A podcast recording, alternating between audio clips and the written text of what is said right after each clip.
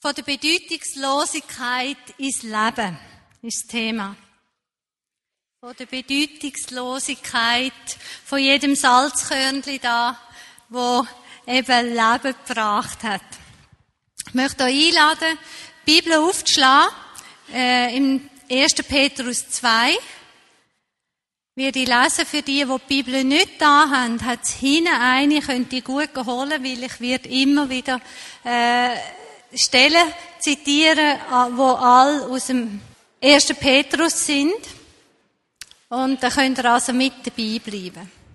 Da heißt es 1. Petrus 2. Hört auf mit aller Bosheit und allem Betrug. Heuchelei, Neid und böses Gerede darf es bei euch nicht länger geben. Wie ein neugeborenes Kind nach der Milch schreit, so sollt ihr nach dem unverfälschten Wort Gottes verlangen. Dann werdet ihr im Glauben wachsen und, die, und das Ziel erreichen. Ihr habt ja selbst erfahren, wie gut der Herr ist. Zu ihm dürft ihr kommen. Er ist der lebendige Stein, den die Menschen weggeworfen haben, weil sie seinen Wert nicht erkannten. Aber Gott hat ihn ausgesucht, weil er weiß, wie wertvoll und kostbar dieser Stein ist. Auch ihr seid solche lebendigen Steine, aus denen Gott sein Haus, die Gemeinde, aufbauen will. Darin sollt ihr als seine Priester dienen, die ihm ein, als Opfer ihr Leben zur Verfügung stellen.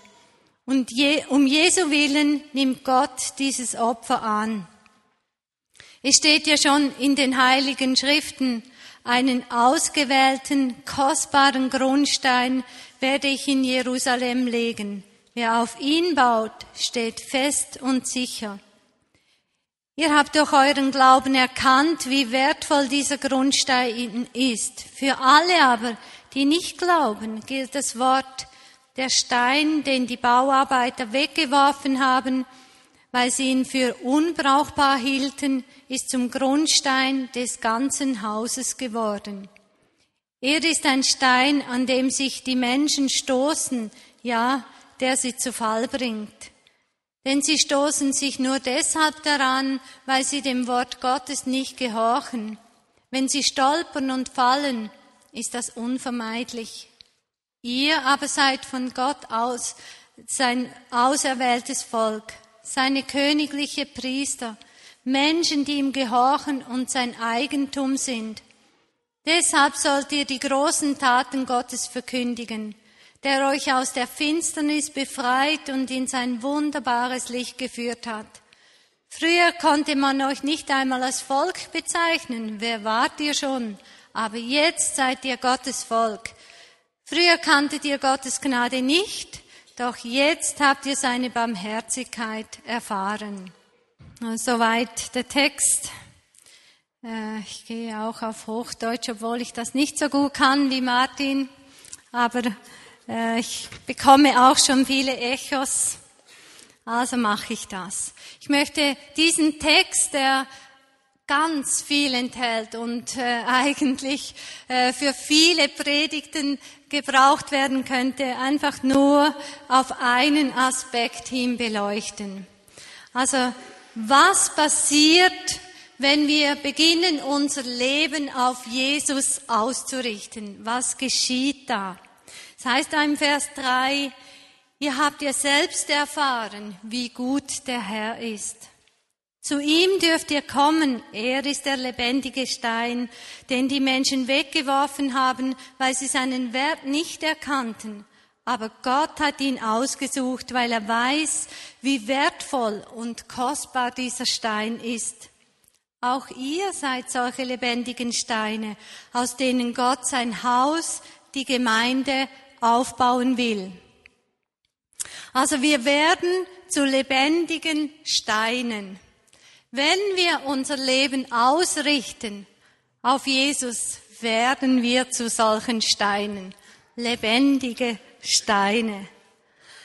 Ich habe da versucht, einfach, dass ihr diese Mauer immer etwas vor Augen äh, habt.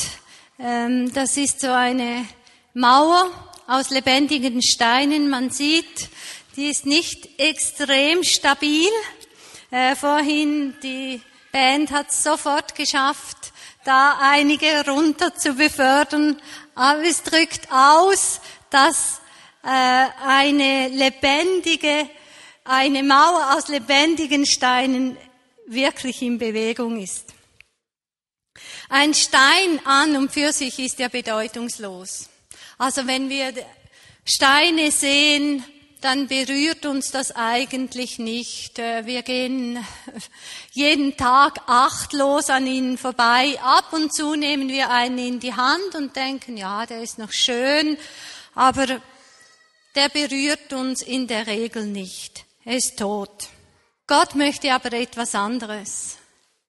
Er, der Jesus zum Eckstein gemacht hat, möchte uns als lebendige Steine nehmen, um ein Haus zu bauen, die Gemeinde zu bauen, um eine Wohnstätte Gottes zu bauen. Jesus als Eckstein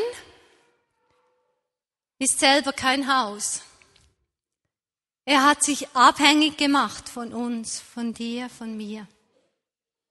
Er ist der Eckstein, aber er hat sich von uns abhängig gemacht. Er möchte mit uns diese Wohnstätte Gottes bauen. Petrus beginnt ja das, dieses Kapitel mit dem Vers 1, hört auf mit aller Bosheit und allem Betrug. Heuchelei, Neid und böses Gerede darf es bei euch nicht länger geben. Er macht eigentlich die Leute darauf aufmerksam, Leute, das ist totes Verhalten. Das ist das Verhalten der toten Steine. Das vorher, das ist das menschliche Verhalten, das immer noch hervorkommt dann, wenn wir äh, nahe uns berühren, wenn wir aneinander reiben, das Potenzial steckt immer noch in uns, das Potenzial von diesem toten Verhalten, obwohl wir durch Jesus zu lebendigen Steinen wurden. Als lebendige Steine sollen wir zu einem Haus zusammengefügt werden, wo Gott wohnt. Das heißt da, wir werden in die Gemeinde eingefügt. Und das heißt an anderen Orten, das ist die Wohnstätte Gottes. Gott baut diese Wohnstätte aus Steinen, die einfach so herumliegen, die eigentlich nicht geeignet sind für einen Hausbau. Wenn man diese Mauer sieht, dann würde man sich bedanken mit solchen äh, Steinen oder hier eben Schachteln, äh, ein Haus bauen zu müssen. Man würde äh, sich entscheiden für schön, zurecht gemachte Steine, Backsteine, jeder gleich wie der andere. Aber Gott hat sich entschieden, mit uns, mit uns lebendigen Steinen dieses Haus zu bauen. Er hat uns zu Toten, von Toten zu lebendigen Steinen gemacht. Und das ist klar, das macht schon sichtbar, das kann wehtun. Weil ich ja in der Regel denke, die anderen Steine müssen sich eigentlich mir anpassen. Meine Form stimmt, meine äh, Größe stimmt und so weiter. Jeder hat eigene Ideen. Wir haben alle unterschiedliche Zeiten von Lachen, Weinen, vom Spielen, vom Arbeiten. Wir sind unterschiedliche Persönlichkeiten. Wir gewichten Dinge anders, wir haben verschiedene Schwerpunkte, wir sind einfach ein Haufen Steine, aber nicht tote Steine, sondern lebendige Steine, die Gott zusammenfügen will. Lebendiger Stein zu sein bedeutet, ich darf sein, wie ich bin. Gott nimmt mich so, wie ich bin. Ich bin mal einfach so ein guter Stein wie ich, wie ich bin. Er sagt nicht, du musst zuerst äh, ein Backstein werden, sondern er nimmt mich einfach so, wie ich bin. Aber ich werde behauen, ich werde eingepasst. Ich werde zu anderen gefügt und das reibt an mir. Interessanterweise ist es nicht Gott, der mich vorher äh, richtig zurecht macht als brauchbaren Stein, sondern wir werden, das sieht man hier an diesem Mauer, durcheinander gerieben. Diese Steine reiben aneinander und das ergibt nachher eine Mauer, die wirklich hält. Mir ist das Bild eingefallen von diesen zwei Eseln, die aneinander gebunden sind. Und jeder hat auf seiner Seite einen Haufen Heu und möchte das fressen. Und die reißen auseinander und möchten zu ihrem Haufen Heu gelangen. Und sie schaffen es natürlich nicht, weil sie immer äh, von einer Seite auf die andere gerissen werden und schlussendlich das Heu nicht erreichen. Und erst als sie merken, eigentlich könnten wir ja zusammen zuerst auf die rechte Seite gehen und dann auf die linke Seite und dann können wir beide in Ruhe Heu fressen, da klappt es. Und so ist es, äh, geht es auch oft bei uns. Wir sind nicht gern so eingebunden, so eingemauert, wie wir das werden als lebendige Steine von Gott. Als lebendiger Stein weiß ich, wohin ich gehöre. Ich weiß, in welche Gemeinde ich gehöre, wo ich mitbaue, wo ich dazu beitrage zur Wohnstätte Gottes. Ich bin festgelegt. Ich lasse mich einfügen. Das heißt, ich verschenke mich. Es geht nicht mehr um mich als einzelner Stein, der ist an sich bedeutungslos. Es geht nur noch darum, wie werden wir gemeinsam zu dieser Wohnstätte Gottes. Manchmal höre ich, dass jemand sagt, ja gut, das, was ich zu Hause mache oder bei der Arbeit oder wenn ich etwas initiiere, ähm, dann hat das gar nichts mit der Vineyard Bern zu tun. Aber wenn wir das so sehen, wenn wir das dran denken vom äh, Salzstreuer, wir gehören zusammen. Und nur gemeinsam schaffen wir das, wirklich eine Wohnstätte für Gott zu sein. Und ganz egal, wo wir sind, wir sind immer ein Teil von diesem lebendigen Bau. Als lebendiger Stein lebe ich auch in Abhängigkeit von anderen. Ihr seht da, die einzelnen Steine lehnen aneinander, sie geben einander Halt. Äh, die einzelnen äh, sind nicht stabil, sie lehnen aneinander. Das, was passiert in unseren Hauskreisen, in Arbeitsteam. Wir brauchen Menschen, wo wir wissen, da kann ich anlehnen. Ich denke, das ist das, was wir erlebt haben über die Zeit, wo wir umgezogen sind, wo wir keine Wohnung hatten, wo wir darauf angewiesen waren, Menschen zu haben von unserem Ort, wo wir äh, dazugehören, wo wir anlehnen können, wo wir sagen können, jetzt brauchen wir Hilfe, wir brauchen euch. Aber ich verbinde auch andere. Ich lehne nicht nur an, sondern ich verbinde auch andere. Also ich mache die Mauer auch komplett mit meinem Sein.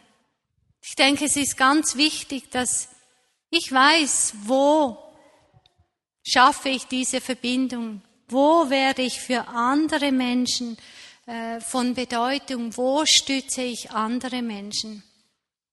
Wenn man diese Mauer so sieht, dann sieht man auch, dass rechts und links, oben, unten sind wir eigentlich gedeckt, sind wir geschützt. Aber es gibt eine Seite, die ungeschützt ist.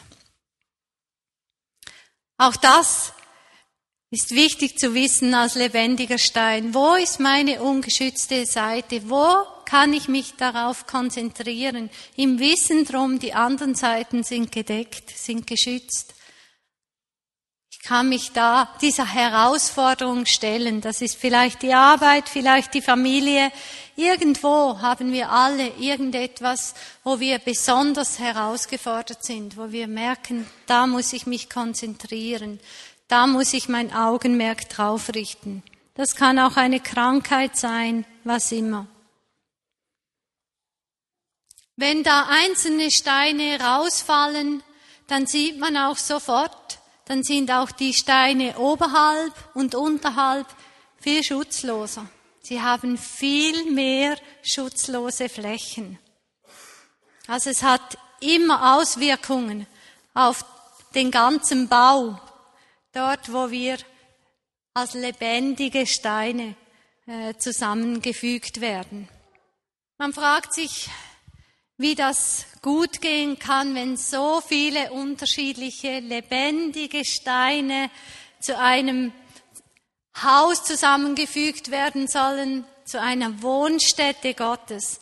Und Petrus schreibt davon fünf Schlüsseln eigentlich, äh, warum es möglich ist, dass so ein Haus, eine Gemeinde überhaupt funktionieren kann. Im Vers 3, ihr habt ja selbst erfahren, wie gütig der Herr ist. Dort, wo ich weiß, Gott ist mir in seiner Güte begegnet, hat das Auswirkungen auf ein Miteinander auf mein Miteinander mit den anderen Steinen. Der zweite, Jesus, der Eckstein, steht sicher und fest im Vers 6. Wer an den ausgewählten Eckstein, an den er glaubt, der das ganze lebendige Haus zusammenhält, geht nicht zugrunde. Das heißt auch, er steht sicher und fest. Also das ist eigentlich unsere Sicherheit, der Eckstein, Jesus selber, weil wir wissen, er steht sicher und fest. Er ist nicht in dem Sinn in Bewegung. Auf ihm gehen wir nicht zugrunde. Das dritte, wir sind von der Finsternis ins Licht gekommen, vom Tod ins Leben. Vers 9. Deshalb sollt ihr die großen Taten Gottes verkündigen, der euch aus der Finsternis befreit und in sein wunderbares Licht geführt hat. Also Jesus hat uns Licht gegeben. Wir wissen jetzt, wohin wir gehen. Wir tappen nicht mehr im Dunkeln. Das macht unser Miteinander möglich. Wir haben Licht. Der nächste Punkt. Wir hatten keine Identität, aber heute wissen wir, wir sind Gottes Volk. Vers 10, die erste Hälfte. Früher konnte man euch nicht einmal als Volk bezeichnen. Wer wart ihr schon? Aber jetzt seid ihr Gottes Volk. Das ist der, der Weg, den wir gemacht haben vom toten Stein zum lebendigen. Wesen, zum lebendigen Stein. Ich denke, das ist wichtig für all diejenigen, die irgendwo heimatlos sich fühlen, die vielleicht nicht sicher aufgewachsen sind, in ihren Familien nicht wirklich Geborgenheit erlebt haben, die vielleicht äh, aus ihrer Heimat äh, fliehen mussten, weggehen mussten aus anderen Gründen. Durch Jesus, durch unseren Eckstein haben wir eine neue Identität bekommen. Wir sind heute Gottes Volk. Der nächste Grund, Schlüssel, warum es überhaupt möglich ist mit all diesen lebendigen Steinen. Früher waren wir ohne Gnade, jetzt haben wir Barmherzigkeit. Vers 10b. Früher kanntet ihr Gottes Gnade nicht. Doch jetzt habt ihr seine Barmherzigkeit erfahren. Also wir gehören nicht zusammen, äh, weil wir das einfach so hm, harmonisch idealistisch, romantisch finden würden. Und deshalb sprechen wir davon, wir sind zusammen Familie, wir sind zusammen unterwegs, weil wir irgendeinem Ideal nachstreben oder weil wir besonders gut wären und wissen, ja, das schaffen wir überhaupt nicht, sondern weil wir Gottes Güte erfahren haben, weil wir erfahren haben, dass er mich angenommen hat, so wie ich bin, dass er mir Leben geschenkt hat, dass ich von der Finsternis ins Licht gekommen bin, von der Bedeutungslosigkeit zum Leben gekommen bin, weil ich weiß, dass Jesus mir ganz neue Identität geschenkt hat. Durch ihn gehöre ich zum Volk Gottes. Und darum können wir gemeinsam zur Wohnstätte Gottes werden. Dieser Platz ist uns gegeben von Jesus her, den können wir uns nicht verdienen, der ist uns einfach geschenkt. Wir werden dadurch, dass wir unser Leben ausrichten auf ihn, zu lebendigen Steinen.